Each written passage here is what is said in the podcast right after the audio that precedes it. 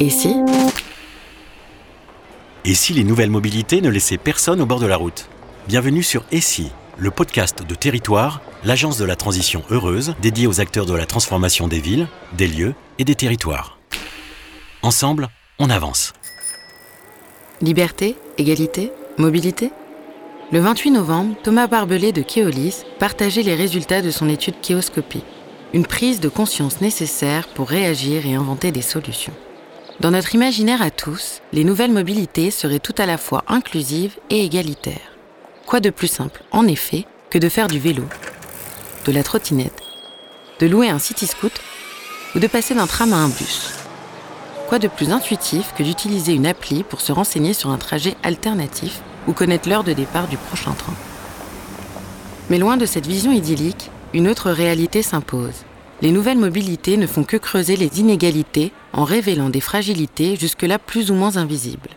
L'Observatoire des mobilités, Kéoscopie, mené par Keolis, estime en 2019 à 30 millions le nombre de Français en situation de fragilité dans leur mobilité. À quoi sont dues ces fragilités? Ces fragilités sont liées à l'âge, à un handicap, à l'illettrisme, 9 millions de personnes en difficulté avec la maîtrise de la langue, à une pratique malaisée de l'Internet, voire à l'impossibilité d'y accéder pour ces Français que l'on appelle les oubliés du digital. Quelles sont les conséquences? Les conséquences sont graves.